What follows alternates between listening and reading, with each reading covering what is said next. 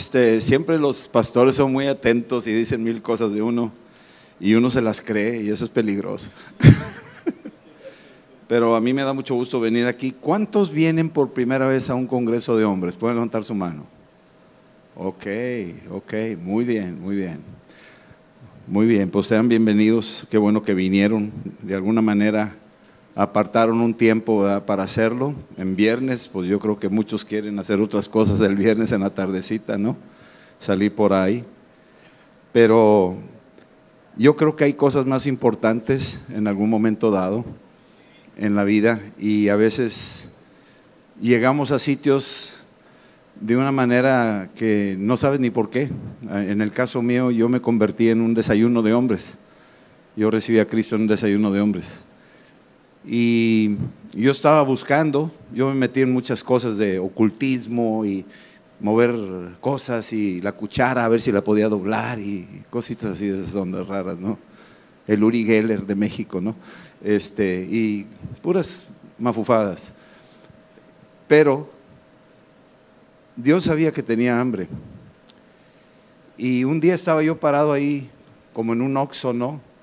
Y había un niño, eso me pasó en México, y estaba parado el carro ahí esperando a mi esposa, y un niño se acercó y abrió un bote de basura y se metió y se metió al bote de basura para sacar cosas, y yo estaba viéndolo, y dije, oye, pobrecito, mano, qué onda, ¿no? Pues a darle algo ahí a ese niño. Pero después el Señor me dijo algo, digo, ¿sabes qué? Tú eres como ese niño. Tú tienes tanta hambre que te estás metiendo en botes de basura y andas sacando comida echada a perder al leer esos libros, al ver esas películas, al, nutrirte, pues estás ahí intoxicándote, finalmente te va, te va a hacer daño y tú estás así, estás desesperado. Pero yo tengo un plan, te voy a llevar a la mesa, a la mesa real, a la mesa de Dios. Y un día un amigo vino y yo estaba hablando con Dios, yo le decía, yo sé que existes, pero no te conozco, te quiero conocer. Y eso fue el parteaguas. Me mandó a alguien a mi casa, un amigo mío, que nunca había ido, pero fue a mi casa y ahí me compartió, me habló y me dijo, te quiero invitar a un desayuno de hombres. Y yo me quería zafar y dije, no, pues quién sabe en qué onda andará metido este cuate, no, o sea, este, y como que no me checa muy bien que, que Dios le dijo y que vino y que no sé qué, y que Cristo me ama y que pues como que yo me, me zafé. Pero al final de cuentas le dije, bueno, está bien, ¿no? Y le dije que está bien porque cuando terminé de platicar con él y se fue de la casa, yo subí y en la recámara estaba mi esposa ahí sentada y me dijo, ¿qué tal te fue? Le dije, bien. ¿Y qué vino a hablar de negocio? Le dije, no, pues vino a, a decirme que Cristo me ama, que ya me contestó la oración y que no sé qué. Y se pone a llorar mi esposa. Le dije, ¿y ahora tú qué traes o qué? ¿Por qué te pones a llorar? Dice, es que mamá llamó de Monterrey, mi suegra, llamó de Monterrey y dice que fue una reunión de cristianos y que te vio ahí en visión y que decía que hoy era el día y que Cristo te ama y díselo por favor, este, no, no lo interrumpas, pero cuando termine con su amigo le dices esto, le dices que Cristo le ama y que ya le contestó la oración y que estaba llore y llore porque me, dijo mi suegra a, dos, a 1200 kilómetros lo mismo que me estaba diciendo este amigo acá abajo en la casa ahí en el primer piso. Y yo me quedé y dije, ah, chihuahua, son casualidades muy fuertes, ¿no? Entonces le llamé a él porque lo corrí, le dije, muchas gracias, eh, te, agradezco la invitación, ahí búscate a alguien que te tenga, te mantenga, y te, o sea, busca a alguien que quieras tú invitar, yo no, yo, yo paso, soy más inteligente, dije yo, ¿no? Pero cuando pasó eso dije, ah, chihuahua, aquí está algo raro. Total, le llamé y me invitó, este, fui al desayuno, estaba compartiendo el doctor Pardillo esa vez, y este, pues, pues como que era dentista, dije, pues nos va a contar las muelas, dije yo aquí, la verdad. Y empezó a hablar que, que, aquí, que allá y que no sé qué, y de repente se empezó a meter, se empezó a meter, se empezó a meter, y habló de diez leprosos, y que diez leprosos, y que los diez leprosos fueron con Jesús, y, y que les dijo Jesús, bueno, váyanse ustedes al templo ahí, preséntense. Pero estaban leprosos y se fueron al templo, iban caminando al templo, y ya cuando iban llegando al templo, de repente se sanaron los diez, ¿verdad? Y, pues sanándose, iban en fe, porque pues para llegar al templo no te puedes acercar al templo si eres leproso, te iban a apedrear si hacías eso. Pero estos fueron creyendo lo que Jesús le había dicho, les había dicho una palabra, ¿no? Y entonces de los diez leprosos, solo uno regresó a Jesús para decirle gracias. Y entonces preguntó ahí el doctor, dijo, y de esos 10, ¿cuál eres tú, verdad? ¿Te fuiste con la bendición? Tienes brazos, piernas, ojos, puedes comer, ver colores, oír sonidos, eh, haces lo que quieres, vives en un país bien padre, tranquilo, tendrás sus detalles, pero ahí la llevas, no está como Siria, como Irak, te, te tocó bien, ¿verdad? Y además, pues digo, te puedes divertir y hacer lo que te dé la gana en la vida y, y te he bendecido, ¿verdad? No te das cuenta que todas las bendiciones que tienes soy yo, no, no fue tu mamá la que te hizo. Yo te hice a tu mamá, yo hice a tu papá. Yo hice el esperma de tu papá y el óvulo de tu mamá. Yo te diseñé adentro, tu mamá ni sabía, estaba viendo la novela. ¿Sí me entiendes? Y entonces, cuando él dijo, ¿cuál de los diez eres tú? Hay aquí uno que, que regresa y hay, aquí uno, uno, uno de esos, de esos uno. Y yo dije, pues yo soy uno de esos uno. Yo quiero regresar a darle gracias. Total, me levanté y era un chorro de hombres, más seis nos levantamos. Yo dije, ¿los demás qué onda, man? ¿Qué no entienden o qué? Pues quién sabe. Pero yo me levanto, me vale que se no, no se levanten los demás. Y me levanté y ahí hice una oración y recibí a Cristo. Y ya. Y me fui a mi casa y le dije a Adriana, ¿sabes qué? Ya encontré lo que andaba buscando. Ya lo encontré. Y desde ese día, el 22 de septiembre de 1983 hasta la fecha, no he dejado de hablar de Cristo y no he dejado de servirle. Este, fuimos 10 años a, servirle al Señor a Japón, todavía vamos y venimos, pero vivimos allá 10 años, llevando el Evangelio a los japoneses. Y, hasta la fecha estamos en eso. Y, y pues yo te quiero decir, tú eres una persona clave dentro del diseño de Dios como hombre. ¿Sabes tú que hoy en día nos quieren inculcar que Tú puedes cambiar de parecer, tú puedes ser mujer si quieres, o pensar que eres un perro, si tú quieres pensar eso también. O sea, vives tan libre que, esa es una ideología, ¿no? O sea, el género que tú quieres puede ser, piensa lo que quieras hacer y eso te haces, ¿no? Y entonces están bombardeándonos a los niños, a los jóvenes, a través del cine, a través de las películas, a través de la escuela. Es un diseño mundial, no es nomás en México, es en todo el mundo, como que el objetivo es pervertir, torcer la mentalidad del hombre a que se vaya en otra dirección. ¿Cuál es el objetivo atrás de eso? Bueno, te voy a decir cuál es el objetivo. En Éxodo capítulo 1 hay un faraón que, que sabe que hay algo ahí. Él sabe. El faraón está viendo cómo los judíos han ido creciendo en, Egipto. Los habían primero dejado de entrar, pero empezaron a crecer. Empezaron a crecer y a crecer los judíos en, en Egipto. Hubo un faraón que aceptó que José le interpretara los sueños y ese, ese José al interpretar los sueños bendijo a esa nación. Y el faraón estaba tan agradecido que dijo, tráeme a toda tu familia, aquí los recibimos. Se trajo a toda la familia, 77 personas llegaron ahí. Y de ahí en adelante empezó a proliferar y creció tanto Israel adentro de Egipto, pues que eran tremendos. Pero el faraón dice aquí que cuando ya murió ese faraón, vino otro faraón que no conoció a José, y se dijo esto en el versículo 9, dice aquí, dice, he aquí el pueblo de los hijos de Israel es mayor y más fuerte que nosotros. El pueblo de Israel es más grande y más fuerte que nosotros. El mismo faraón lo sabía. Él lo sabía. Los que no lo sabían era el pueblo de Israel. Ellos no lo sabían. Ellos no sabían que eran más y ellos no sabían que eran más fuertes. Ellos no sabían eso. Es como un tigre cuando vas al zoológico o al, o al circo, ¿no? Y el tigre, bueno, ya ahorita ya los animales ya los liberaron. También el género llegó a que los circos ahora son sin animales, ¿verdad? Bueno, está bien, ya ni modo, ¿no? Pero en mi tiempo había animales en los circos, ¿no? Y los tigres los domaban. Y un tigre así de ese tipo, dos metros y medio, tres metros de largo, quién sabe cuántos kilos de peso. Y está un tipo con un palito y le hace así el tigre, como gato de angora, ¿no? Y una vez está con mi esposa que es psicóloga, le dijo, oye, ¿qué, onda, man? Si tigreote, yo te chaparro ahí que le está haciendo así. Y lo trae bien controlado. Y dijo, no, mira, es que es el principio de Pablo, fue condicionado. Y me empezó a decir una, una serie, ella es psicóloga. Dije, no, no, no, no me vengas con esas ondas. Lo que pasa es que el tigre no sabe que es tigre. Si supiera que es tigre, se traga este pelado. Es la verdad. El faraón sabía que eran más y eran más fuertes que todos los egipcios. Entonces desarrolló una estrategia. Y la estrategia dijo, vamos a ser astutos con ellos. Y vamos a habitar, aquí dice bien claro, ahora seamos sabios con esta gente para que no se multipliquen. Una estrategia de hoy en día es que no se multipliquen los hombres. El aborto, la eutanasia, los matrimonios eh, igualitarios están truncando a que no se multiplique el hombre. Están matando niños de nueve meses. Cuando sacan la cabeza, le sacan el cráneo, le sacan los sesos con una succionadora. Ya probado en Estados Unidos. Y eso viene para acá. A nivel mundial. Que no se multipliquen. Que no se multipliquen. ¿De qué manera? Que no se multipliquen que aborten, que tengan relaciones, que no se casen.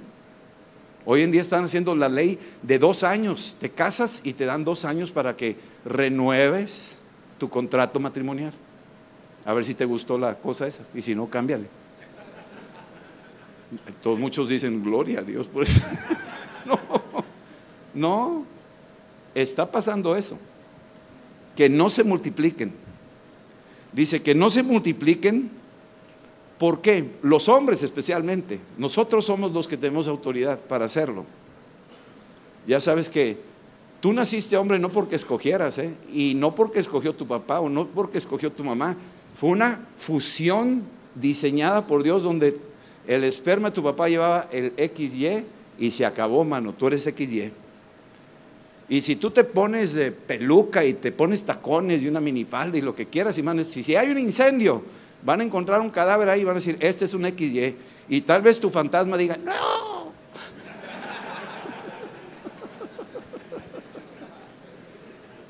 ¿Sí me están entendiendo? Están tratando de inculcarnos una ideología contra la ciencia. Olvídate la religión. La ciencia, la misma ciencia lo dice. ¿Sí estamos entendiendo?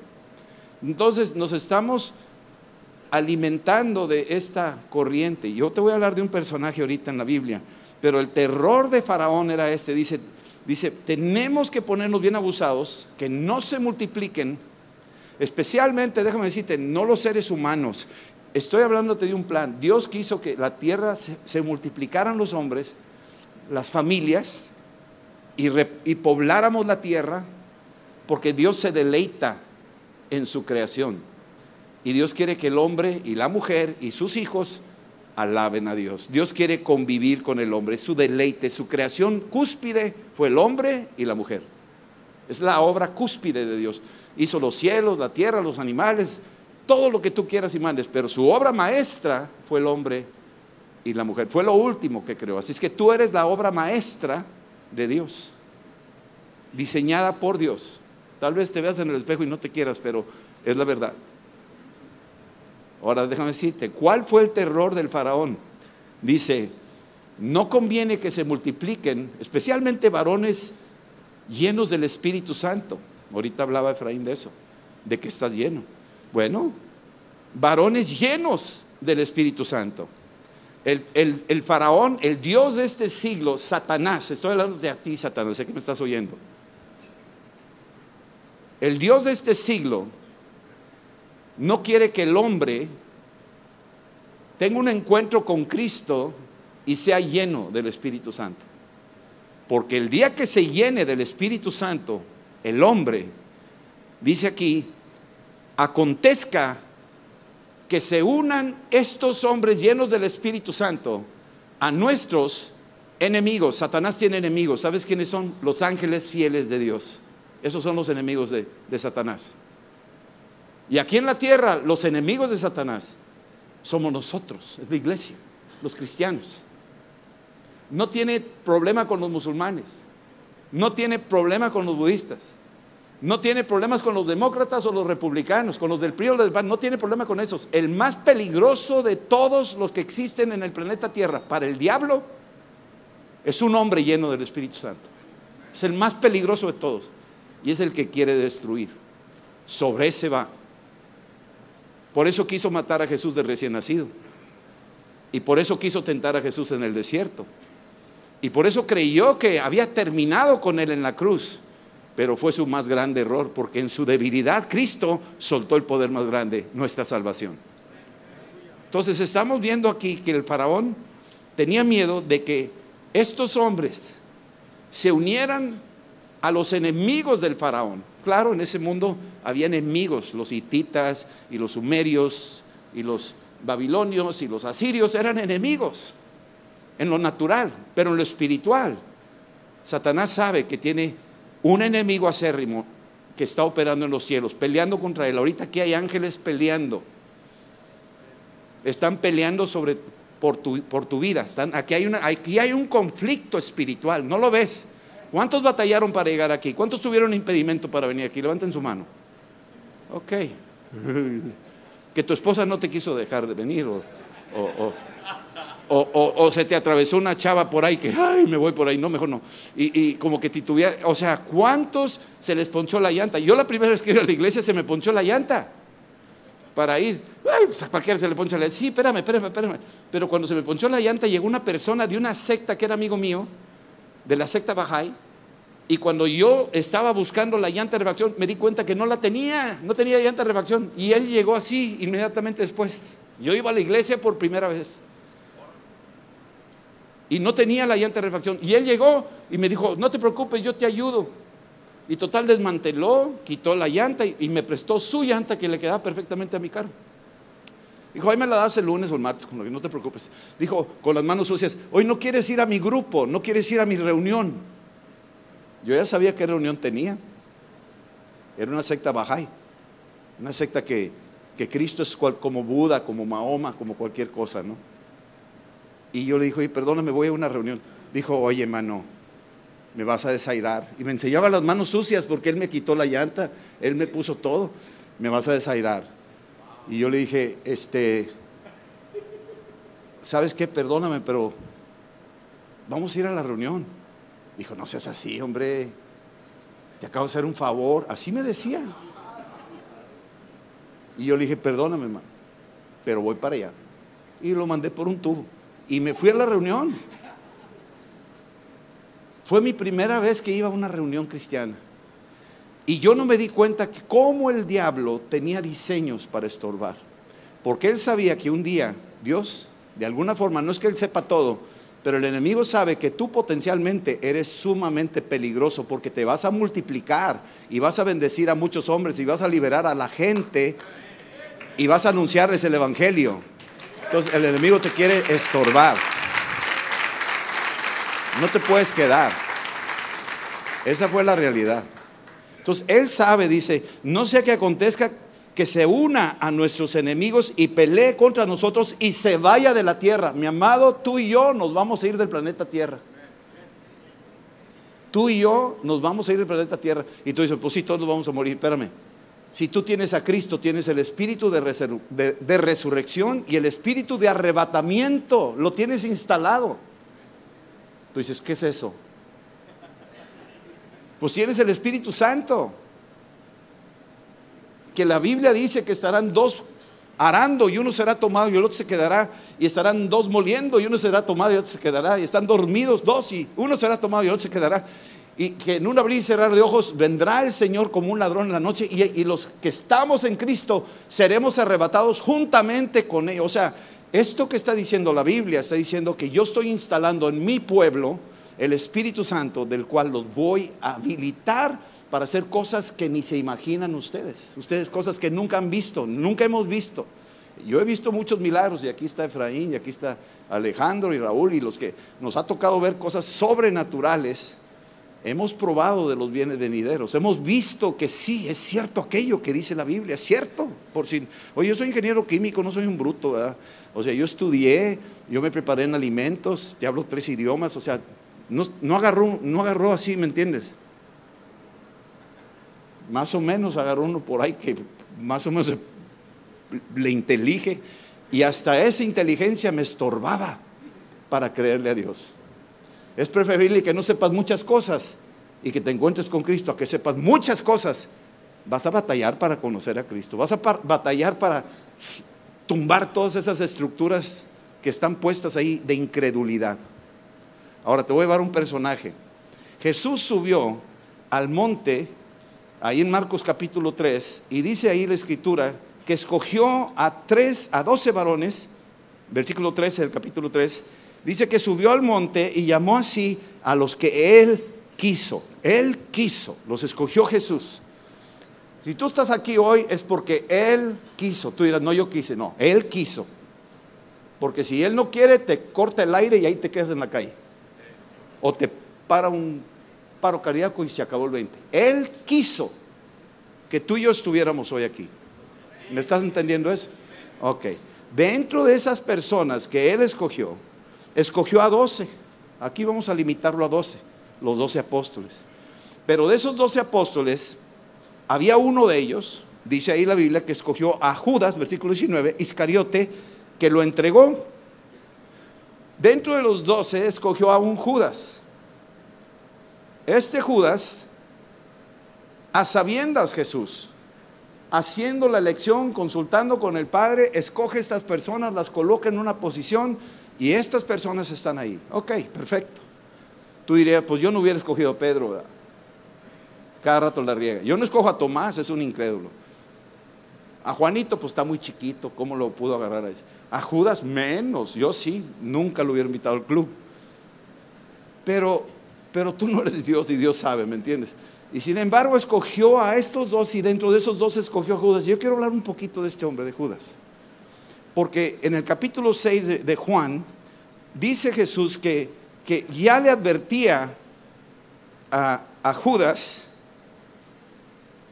ya le decía algunas cosas, Juan 6, 70, dice aquí, versículo 70, dice, y, Jesús respondió, no los he escogido yo a ustedes, los doce, y uno de ustedes es diablo. Nadie diga, nadie diga, yo, no, me refiero a ustedes. ¿eh? A lo mejor sí hay algunos, no lo sé. Pero escúchame bien, Jesús lo dijo abiertamente a sus discípulos, a sus doce. No los escogí yo, y uno de ustedes es diablo. ¿Tú crees que, Judas no, no dijo, hoy de quién estará hablando?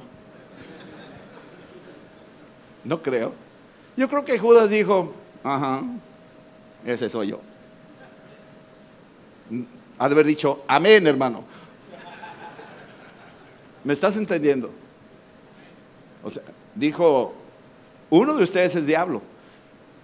Y yo digo, ¿por qué lo diría Jesús, mano? O sea, pues ya de una vez ahí échalo fuera, ¿no? ¿Por qué no lo echaste fuera? O sea, ¿qué pasó aquí?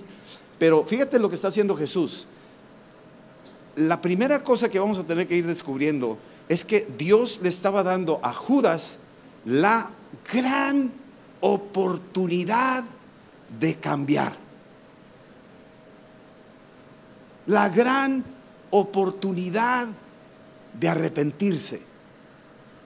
La gran oportunidad de escoger y saber claramente, esto sí, esto no. Y Jesús dice, uno de ustedes es diablo. Lo está oyendo. Todos los dos se oyeron eso, pero Judas lo oyó. Y Judas, lo más triste del caso es que él no quiso cambiar. Estuvo tres años caminando con Jesús y en su corazón él no quiso cambiar. Tal vez hay alguien aquí sentado que dice, yo vengo, me invitaron, he estado aquí viniendo 10 años, pero no voy a cambiar. Ya le hallé el modo. Es igual que ir a la iglesia católica. Ya le hallé el modo. Me confieso y sigo pecando entre semana. Y me confieso y sigo pecando. Entre... O sea, no voy a cambiar. Ese es el estilo, me gusta vivir una vida religiosa. No voy a cambiar. No voy a cambiar mi manera de hablar, no voy a cambiar mi trato con mi esposa, no voy a, no voy a cambiar de tomar, no voy a cambiar de ver pornografía, no voy a cambiar, no voy a cambiar, nadie me va a cambiar. Así soy yo, así era mi padre y mi abuelo y así soy yo y soy muy macho. No voy a cambiar. Esa mentalidad existe, está ahí. Judas sabía que él era del diablo, pero él no quiso cambiar. Ese fue su grave error. Número dos,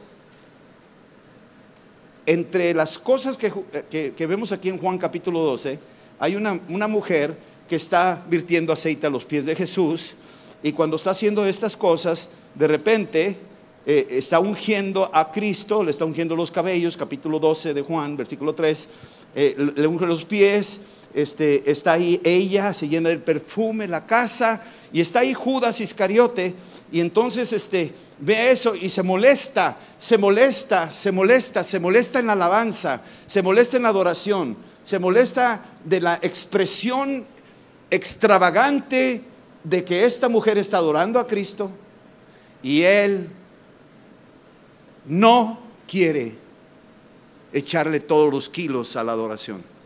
Llega tarde a la iglesia para que cuando ya termine la adoración llego yo.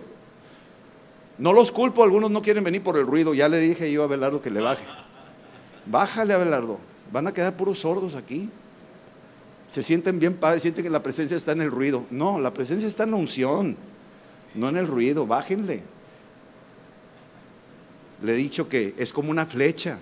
El primer instrumento que debe estar al mero frente y que debe prevalecer es el instrumento diseñado por Dios y ese es el ser humano. La voz debe ser la primera que debe prevalecer. Atrás la guitarra y el teclado. Y más atrás el bajo, que es el corazón. Yo no oigo el corazón de esta persona, pero le está dando vida. Y el tambor, atrasito. No, hombre, el bajo está por allá y la voz allá por la cocina. Digo, en mi iglesia, ¿no? Entonces, entonces, ya sé que no me van a invitar, pero bueno, ya dije lo que pensé. Pero quiero que me entiendan lo que es. Es una flecha que perfora los aires. Tú eres un instrumento musical. Fuiste diseñado. Tenemos los tres instrumentos integrados. ¿Sabías tú eso? Tienes cuerdas vocales, las cuerdas de la guitarra, del violín, del toroloche. Bueno, las tienes integradas. Tienes unas gaitas, los pulmones, ¿verdad? Esos son los alientos, trompetas, azogón, flauta, flautín, lo que tú quieras, imanes, ya está ahí. Y luego tienes percusiones. ¿Me entiendes? Tienes percusiones, o sea, tambor, címbalos, pandero. Los tres instrumentos están diseñados en el ser humano diseñados por Dios, porque tú eres un instrumento musical para la alabanza y gloria del Señor. Efesios capítulo 1 me lo dice. Fuimos diseñados para adorar al Señor. Tu cuerpo es un instrumento de alabanza. Judas no quería usar ese instrumento de alabanza, no quería dedicárselo para nada. Esta mujer está virtiendo aceite, está alabando a Dios de una manera extravagante, rarísima. Hay algunos que danzan y pueden danzar y bailar y te dices, ay, qué ridículo. Pues así le pasó a, David, danzaba extravagantemente. Mical lo, lo, reprueba, dice, qué tonto, yo no haría eso, qué bárbaro, qué ridículo. Pero él está adorando con todo porque fue diseñado para adorarlo. ¿Y sabes qué le pasó? Mical quedó estéril desde ese día estéril. Caes bajo maldición si no usas la alabanza para adorar a tu Dios. No sé si me entiendas. La alabanza abre puertas. Pablo y, Silas alababan a la medianoche y se abrían las puertas, las cárceles se abrían. Por eso cantamos alabanzas. No es nomás para hacer tiempo para que llegue la gente, ¿verdad? Estamos cantándole al Señor. Y tienes que enseñarle, papá, a tus hijos cantarle al Señor.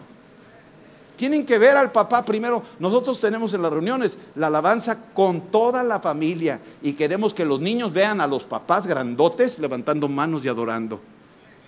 Para que cuando esos niños ven, dicen, nosotros también. Mi papá lo hacía, yo también. ¿Sí me explico? Judas no quería adorar a Dios. Se le hacía un desperdicio. ¿Qué desperdicio es este? ¿Qué desperdicio? Con esto podríamos dárselo a los pobres. ¿Sí me estás entendiendo? Suena muy bonito. Pero él no tenía un corazón para adorar. Y si no tienes un corazón para adorar, te voy a avisar, entonces no eres de Dios. Escúchame bien, en el cielo va a ser una adoración eterna, inagotable. Si no lo ensayas aquí, menos lo vas a hacer allá. Y si tú dices, llego después de la alabanza, hay otro lugar donde te van a hacer esperar. Ahí vas a, a cantar otro canto. ¿Me estás entendiendo? Otra cosa que hizo Judas es que esta mujer virtió todo el perfume, todo el perfume. Y no solo virtió todo el perfume, usó los cabellos. Y, y está ella usando todos los recursos habidos y por haber para invertir todo en Cristo, todo, todo. Y él decía, ni tanto que queme el santo. O sea, no le eches, tranquilo, de poquito, porque es bendito. ¿Me estás entendiendo? Ella dio todo y él daba algo. Y tú dices, pues yo doy algo. No, tú tienes que dar todo. Al final de cuentas el aire es de Dios y tus cabellos son de Dios y tus pupilas son de Dios y tus retinas son de Dios y tus músculos son de Dios y tus tendones son de Dios y tus moléculas son de Dios y todo esto es de Dios y este universo es de Dios, este planeta está girando es de Dios, todo es de Dios. Entonces, eh, este, ¿de quién, ¿de quién estamos hablando? ¿Le das a Él todo o, o quieres que te lo pida? Él decía, no, no le des todo. Dale ahí cualquier cosa. Dale unas moneditas cuando pasa la canasta y échale que no haga ruido así despacito. No le des todo. El diezmo, pues dale el 8 o el 5, ándale. Ya, vi que te fue bien. Sí, no le des todo. No es para tanto. A las mujeres ni todo el amor y a Dios también. O sea, todo es así, no le des todo. Y pensamos que esa es la manera del mundo, el mundo pichicato. ¿Sabes cómo se dice tacaño en japonés? Nomás no se ofendan. Se dice kechi. Kechi. Así se dice tacaño allá. Y cuando yo descubrí esa palabra, empecé a enseñarles a los japoneses a atar al espíritu de kechi. Y los japoneses se morían, se morían de risa porque nunca habían oído cómo atar al demonio ese. Le dije, mira, ¿qué chinorei shimarimas? Así decíamos, ¿no? Espíritu tacaño te atamos, espíritu de avaricia te atamos, espíritu de amor al dinero te atamos. Te atamos, échalo fuera, mano. Muchos le dan, estamos en una cultura limosnera y por eso somos limosneros nacionalmente. Hello. Porque nos han educado a dar limosnas. No damos limosnas. Te voy a dar cinco formas y te lo dice uno de Monterrey que es bien agarrado y fue liberado. Yo soy Garza Garza. Es verdad. Mi papá era Garza Garza también. O sea, más puro que eso no hay, ¿me O sea. Y luego tú le rastras. Y Adán y Eva eran Garza Garza también. No, pero la verdad, yo sí soy Garza Garza. Y allá la cultura no es que sean agarrados, son muy administrados y le calculan y le piensan y aquí le echo, no le echo y, y poquito porque es bendito y guárdale porque se acaba. ¿Sabes por qué la carne seca? Porque se echaba a perder. Entonces dije, no, mira, la exprimimos, la secamos con sal y nos dura. era, era la forma de sobrevivencia que los llevó a ser así. Pero cuando conocí a Cristo, mi primera predicación que yo oí sentado ahí en esa reunión que fui cuando se me ponchó la llanta, ya que llegué ya dije, chihuahua, me hubiera sido con el otro cuate. ¿Sabes cuál fue? Del diezmo. Y yo me senté así y dije, ¿qué es eso? Es una nueva herejía, es una secta, dije yo aquí. Manos, agárrense de las carteras que nadie te robe. Pero hay cinco formas de dar. Dios me mostró cinco formas. Una es diezma. ¿Quieres salir de miserable y, pobre y resolver tus conflictos? Tú no lo entiendes. Tú fuiste educado a pensar en tu iglesia, en tu escuela, en tu cultura, en tu... Aquí te enseñan, igual que te están enseñando que tú puedes usar faldas ahora, ¿me entiendes? O sea, ya le están enseñando a los niños a usar falda. ¿Sí? Y a las niñas usar pantalón y corbata. Y se, se, portan como hombres, las mujeres, y, los niños que se porten como, como mujercitas. E, esa doctrina ideológica, ¿sabes lo que nos han inculcado por años y no nos dimos cuenta? A no creerle a Dios. Si yo te digo 5 por 2, tú dices 10. Y si te digo 7 menos 2, tú dices 5. Y te digo 5 menos 3, tú dices 2. Te la sabes así, ¿verdad? Estoy bien cuerda. Pero si yo te digo, hay 5 mil hombres allá hambrientos y hay aquí 5 panes, ¿cuántos comen? Y tú vas a decir rápidamente, pues 5 y 4.995 se van a quedar muriéndose de hambre. Hiciste matemáticas puras porque fuiste adoctrinado a pensar así. Y se te ha enseñado que uno más uno más uno es tres. Y la Biblia te enseña que uno más uno más uno es uno. El Padre, el Hijo y el Espíritu Santo son uno. Pero estás educado a pensar de otra forma y no lo crees. Y de repente Jesús toma los cinco panes y los bendice y se multiplican y comen cinco mil hombres más sus familias y regresan doce canastos. No te checa las matemáticas. ¿Sí me entiendes esto? Y entonces cuando se te pide el diezmo dices, no, ¿para qué? no me alcanza. Y ahí dice diez. No, me le quito el diez y me queda menos. No, no, no, no me alcanza. ¿Sí me estás entendiendo eso? Pero sabes tú que el diezmo no es ley. Abraham dio el diezmo y no era ley en ese tiempo. Él fue el padre de la fe. Él le creyó a Dios. Él dijo, de aquí voy, diezmo. No se lo pidió Melquisedec, que es un tipo de Jesús. Él lo dio voluntariamente, espontáneamente, generosamente. Él le puso el número. Él dijo diez. Muchos dirían, pues hubiera dicho uno o dos, pero ¿por qué diez? Dijo diez. Dale gloria a Dios que no dijo cincuenta. Ahí sí, a patinar todo el mundo. ¿eh? Dios tuvo misericordia y Él dijo diez. Seguimos las pisadas de Abraham. Él dio diezmo y fue bendecido.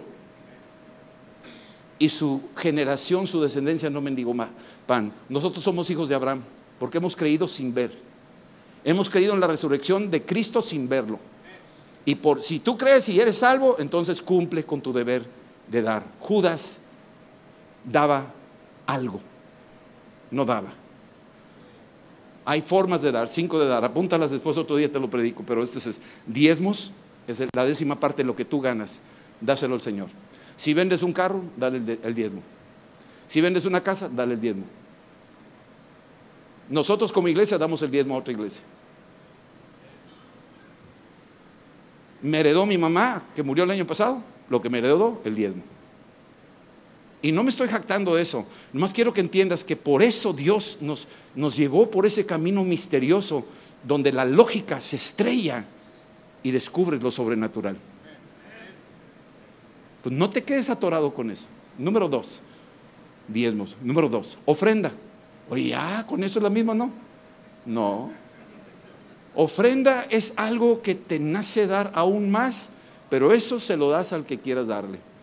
El diezmo se lo das donde comes, a tu iglesia. Ahí donde te congregas, ahí se lo das. No andes repartiendo el diezmo, el diezmo no es tuyo para administrarlo. El diezmo le corresponde a la iglesia, es como ir a un restaurante. Tú comes ahí, ahí pagas. ¿Sí estás entendiendo? Ok. La ofrenda es lo que sientas dar. Quiero dar para las misiones también. Y quiero dar para el proyecto de construcción también.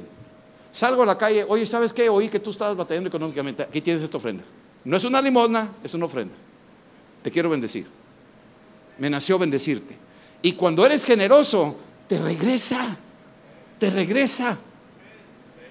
Misteriosamente te regresa. Tercera. La tercera es cuando haces una promesa.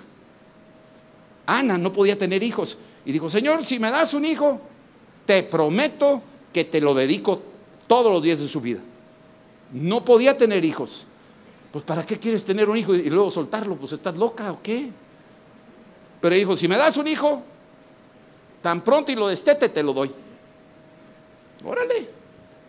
Dios oyó eso, se embarazó esa mujer que era estéril, tuvo un hijo y ella cumplió su promesa. Muchas veces ustedes pueden estar atorados en alguna cosa y puedes decirle a Dios un pacto. Señor, si me ayudas en esto, te prometo esto. Y cuando suceda la bendición, no te quedes con la promesa. Inmediatamente la entregas. ¿Me estás entendiendo eso? Inmediatamente. Porque ya no es tuya, se la prometiste al Señor, es de Él. ¿Sí estamos? Ok. Acuérdense de eso. Tercera, cuarta cosa. Ya dije, diezmos, ofrendas, promesas. Primicias. Primicias. Abres un negocio. La primera venta. Señor, ahí te va. Esta es suya. Todita. Te la doy. Empiezas el año a trabajar. Este es el año de 2019. Le dije a la iglesia, iglesia, divides entre 30. Este mes, tu sueldo, divídelo entre 30. Y el primer día del año, esa cantidad, dásela como primicia al Señor. Es tu primicia, es tu primer día de trabajo. Divídelo entre 30 y esa cantidad tráela a la iglesia. Dáselo al Señor. ¿Por qué? Porque la primicia es algo agradable a Dios. Él dio lo, primo, lo primero, dio a su primogénito. Abraham dio lo primero, dio su hijo. Abel dio lo mejor, lo primero de su ganado. ¿Sí estamos entendiendo?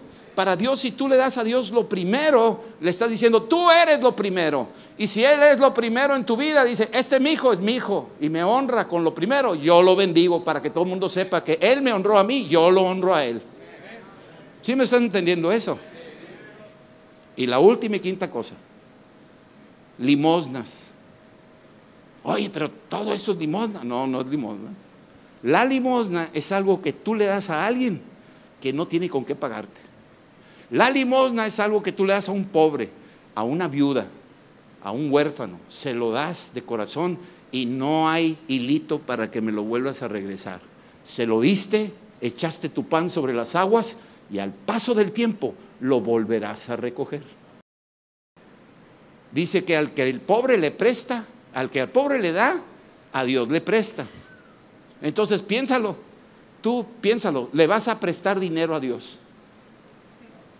Le vas a prestar dinero a Dios. Imagínate Dios, oye, me prestas. O sea, no es así. Todo es de Él. Pero la limosna a Dios le agrada cuando tú te acuerdas del débil. Mira, los cielos se abrieron en la casa de Cornelio. Cuando llegó el ángel le dijo, tus oraciones y tus limosnas han subido al cielo. Este hombre en sus limosnas estaba dándole a las viudas y a los pobres y a los huérfanos y subió al cielo y se está registrando. Escúchame, porque tuve hambre y me diste de comer. Tuve sed, me diste de beber. Estuve desnudo, me vestiste. Estuve enfermo, me visitaste. Estuve en la cárcel, me visitaste. Y van a decir, ¿cuándo? Pues cuando lo hiciste con uno de estos, lo hiciste con uno, lo hiciste conmigo. La limosna Tú no sabes, yo tengo un jardinero, se llama Nano, es gangoso, sordo y, ranquea, y él es el jardinero de la casa. Y cada vez que lo veo y yo le doy aquí a Nano y le pago su sueldito, ahí lo voy cuidando,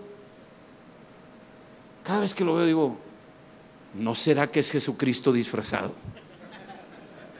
Imagínate que yo llegara al cielo y sentado en el trono esté Nano Piénsalo. Es para asustarnos. Porque dice, porque yo, ese con el que le hiciste, lo hiciste conmigo. Diezmos, ofrendas, primicias, promesas y limosnas. Judas dio algo. Esa mujer dio todo. ¿Estamos entendiendo? Tercera cosa, Judas. Bueno, cuarta cosa, porque ya vimos la primera que no quiso cambiar, la segunda que dio algo, la tercera que se le hizo poca cosa, alabar a Dios. La cuarta es que él conocía a Jesús. No es cierto, no lo conocía. Él sabía de Jesús. Él sabía de Jesús. Nunca le dijo Señor. Le dijo maestro. Muchos saben de Jesús. Tú sales a la calle y pregúntale, oiga, ¿usted, ¿usted conoce a Jesús? Dice, sí, claro que sí, yo sé de Jesús, claro. Aquí estoy. Una crucecita, el pescadito. Yo sí conozco a Jesús. No, no, no, tú sabes de Jesús. Tú lees su palabra. Tú sabes que murió por ti. Tú sabes que es el único salvador del mundo. Tú sabes que vas a comparecer algún día delante de Él personalmente. Tú ya tienes garantizada una entrevista con Cristo. ¿Tú sabes eso? ¿O no lo sabes? Todos tenemos una cita personal con Él. El día que tú dejes este planeta, tu primera entrevista va a ser no con Pedro, va a ser en la casa del Dios Todopoderoso, en su trono, y vamos a comparecer delante de Él y vamos a dar cuentas de todo lo que hicimos, sea bueno o sea malo, según la Biblia, según de Corintios 10, según de Corintios 5, 10, me dice a mí eso. Todos compareceremos delante del Señor, todos tienes una entrevista garantizada. Seas creyente o no seas creyente. Todos tenemos una entrevista. Segura. Y lo veremos tal como Él es. Esto es algo que nos debe poner a... Ay, esto es serio. No estamos jugando. Este Judas sabía de él. Andaba con él comía con él. Le había dicho, echa fuera demonios, Judas, sana enfermos, resucita muertos. Aleluya, hermano. Y total iba y hacía. Volvían los discípulos, él venía entre ellos. Señor, qué bárbaro, tremendo, tremendo. Pero con todo y todo, no lo conocía. No lo conocía. Y tú y yo tenemos que conocerlo. ¿Cómo conozco yo a Dios? A través de mi tiempo en la palabra, a través de mi búsqueda de Dios, a través de mi abrirme a Él y dejar que Él me explore a mí como un dentista, que Él me cheque las picaduras que traigo en mis dientes, que meta mano, yo abro mi corazón como abrir con la, boca con el dentista. Órale, mano, échele, sáqueme todas las caries. Y hoy es el...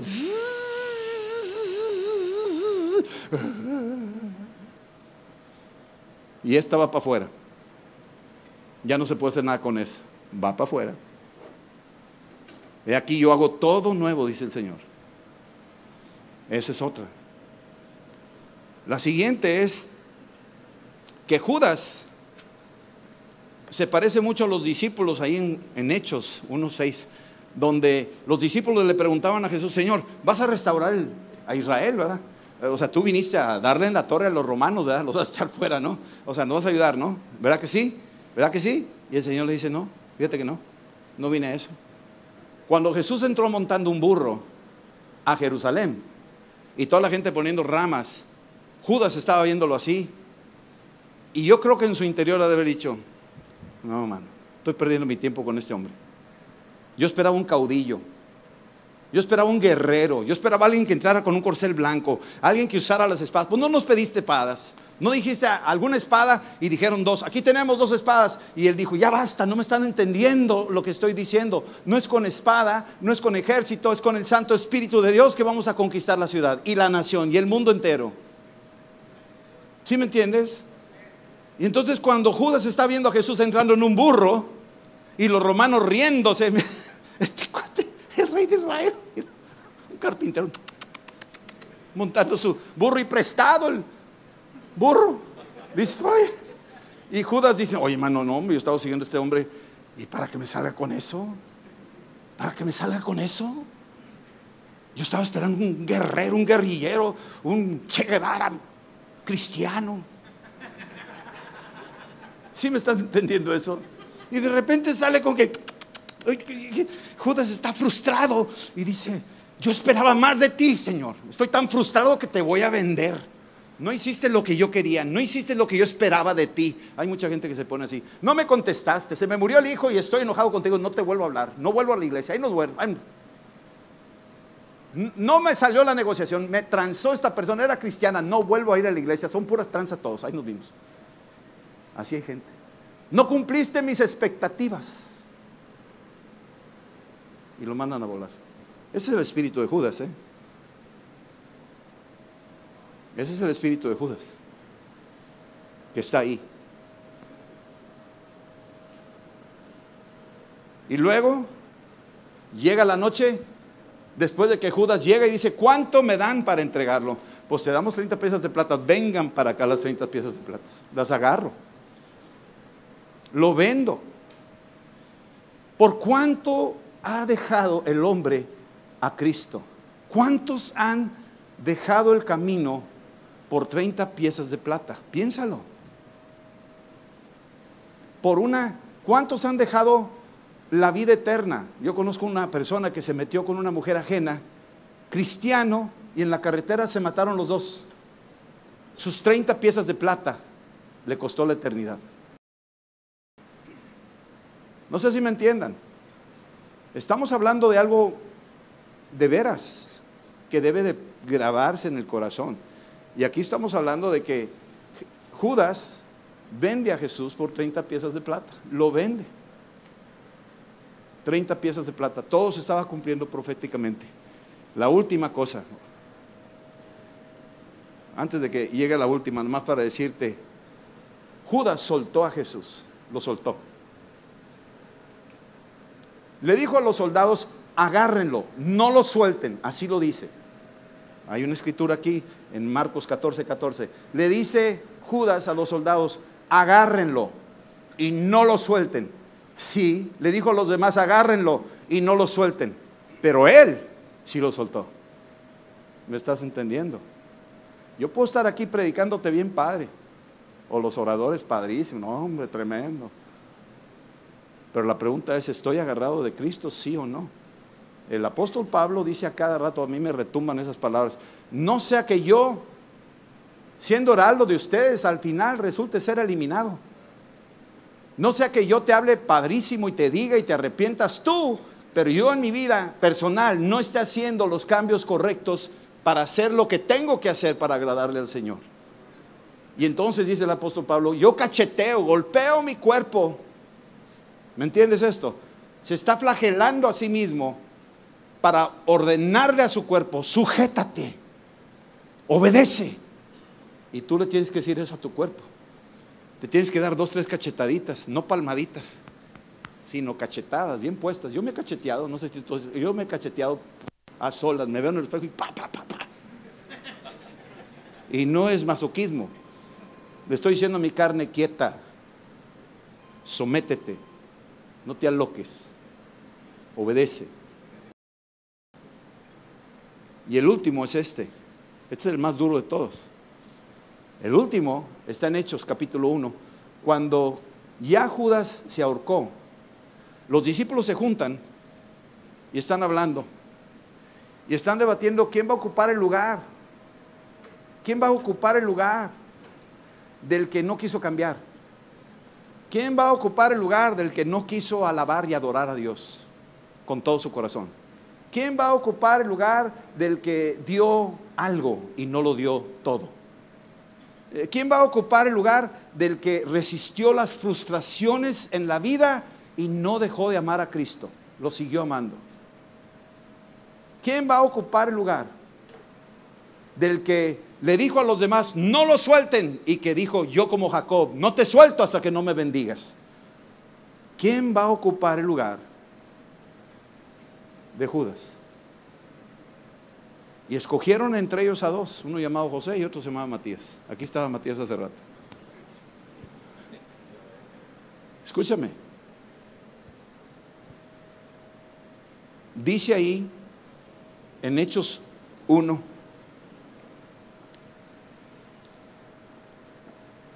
versículo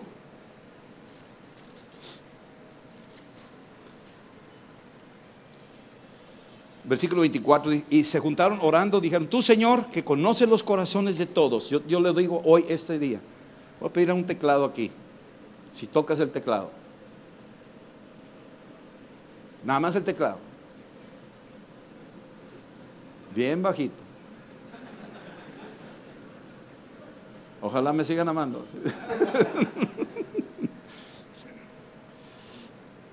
Tú, Señor, que conoces los corazones de todos, muestra, muéstranos, Señor. Yo creo que tú debes de preguntarle ahorita y yo también, decirle, Señor, tú que conoces mi corazón, muéstrame si yo estoy o no estoy.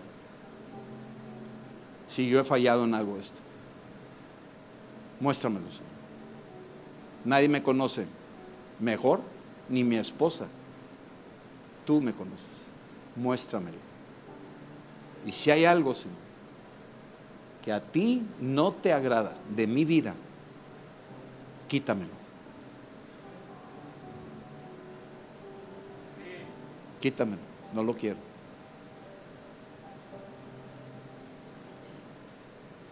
Versículo 25. Muéstrame a quien has escogido. Muéstranos, Señor, esos varones que van a ocupar el lugar de otros hombres que hoy ya no están aquí. Unos ya se fueron a la eternidad, al cielo y otros al infierno. Nomás hay dos lugares. Y otros aún viven, conocieron la verdad, pero la, la abandonaron y se fueron. Y si se fueron, heme aquí, Señor. Yo estoy listo para ocupar su lugar. Muéstranos, Señor, quién es el que tú estás escogiendo para que tome parte de este ministerio, este apostolado, de que cayó Judas por la transgresión,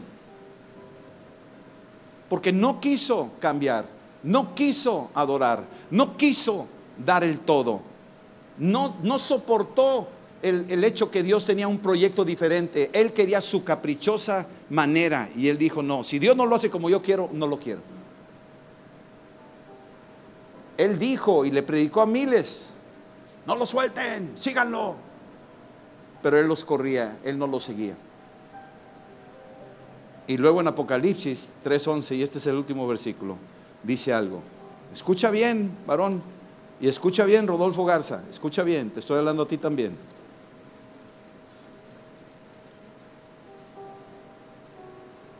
Apocalipsis 3:11 dice esto. He aquí, yo vengo pronto.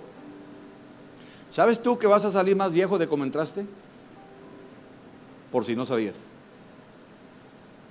Yo acabo de cumplir 69 años de edad, la semana pasada. Y yo te digo 69 años de edad, y cuando me veo en el espejo me digo, chihuahua, mano, cuando yo era niño, me acuerdo. Me acuerdo qué rápido pasó el tiempo, mano.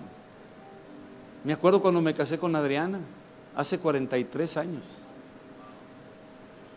Eh, me acuerdo cuando salimos a Japón, hace 29 años. Y ya se fue todo eso, mano. Y de aquí a 20 años, mi amado, y eso que soy muy optimista al decirlo, muchos de nosotros no vamos a estar aquí. No te engañes. Muchos de nosotros no vamos a estar aquí. Dice aquí, aquí yo vengo pronto. Retén lo que tienes. Retén lo que tienes. No lo sueltes, mano. No sueltes tu salvación. No sueltes tu celo por Dios. No sueltes tu iglesia. No sueltes la cobertura espiritual que Dios te está dando. No sueltes a tu esposa, no sueltes a tus hijos. No sueltes tu imaginación, no sueltes tus ojos. No sueltes. No lo sueltes. Retén lo que tienes para que ninguno tome tu corona para que ninguno tome tu lugar. Que nadie tome tu lugar. Ese lugar es tuyo. Tú naciste en este tiempo con una gran misión, un gran plan, Tal vez tus papás te dijeron no vales un cacahuate, el mundo te ha ninguneado, tal vez te han salido mal las cosas, tal vez has hecho cosas espantosas y terribles y tal vez pienses que no hay opciones y que no hay manera. Yo te quiero decir una cosa, no sueltes tu lugar, no sueltes tu corona, no la sueltes. No la sueltes. Vamos a orar. Cierra, tus ojos ahí.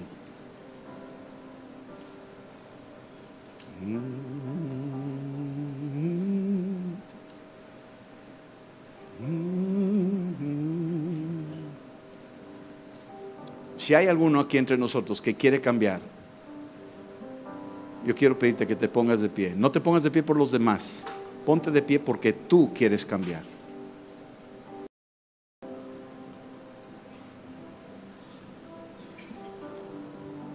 Esha la la la la.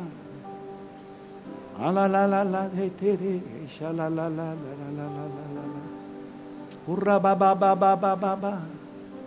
Kanda la la la la la la le. Kunda na manambo ta la la le de de de. Aleluya la ta de de.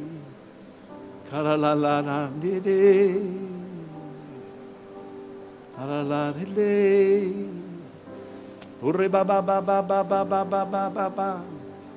Y serás mudado en otro hombre, dice la escritura, cuando haya venido sobre ti mi espíritu, dice el Señor. Le dijo esto a Saúl. Y te lo dice hoy. Esas palabras siguen en pie. 1 Samuel 6, 10 o 10, 6, perdón, dice eso. Serás mudado en otro hombre.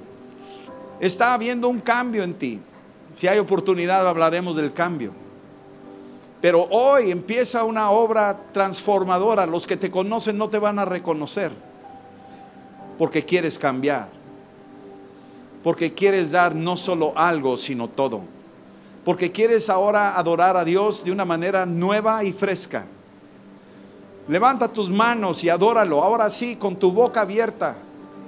Dios busca adoradores que le adoren en espíritu y en verdad. Abre tu boca y adórale en espíritu y en verdad. Abre tu boca y dile Espíritu Santo. Díselo así, fuerte. Espíritu Santo, ven sobre mi vida y limpia mi corazón con el fuego de tu espíritu. Consume toda la basura que hay en mi corazón. Lávame con tu sangre. Ven Espíritu Santo, sumérgeme en tu poder, en tu amor, en el nombre de Jesús. Yo quiero cambiar. Quiero cambiar. Te necesito. Cámbiame, Señor. Cambia mi manera de ver, mi manera de hablar, mi manera de pensar. Cámbiame, Señor. Cámbiame. Te lo pido en el nombre de Jesús, Señor. Yo quiero dar todo, no algo. Todo a tus pies, Señor. En el nombre de Jesús. Yo retengo lo que me diste en la cruz. Retengo tu salvación. Retengo tu perdón. Retengo tu misericordia. Retengo tu verdad. Tu palabra la retengo celosamente en el nombre de Jesús. Te doy gracias. Retengo la corona que me has dado a mí y el lugar que me has dado a mí. Retengo a mi esposa y a mis hijos y a mi hogar, a mis padres. Retengo mi iglesia, mi liderazgo. Lo retengo, permanezco y sigo adelante. Sigo adelante. Satanás, escúchame bien. Somos más y más poderosos que tú. En el nombre de Jesús. Fuera de mi vida. Fuera de mi vida. Fuera. En el nombre de Jesús. En el nombre de Jesús. Empieza a orar en lenguas. Empieza a orar en lenguas. Empieza a orar en lenguas. Empieza a abrir tu boca. Los que no puedan orar en lenguas, abre tu boca.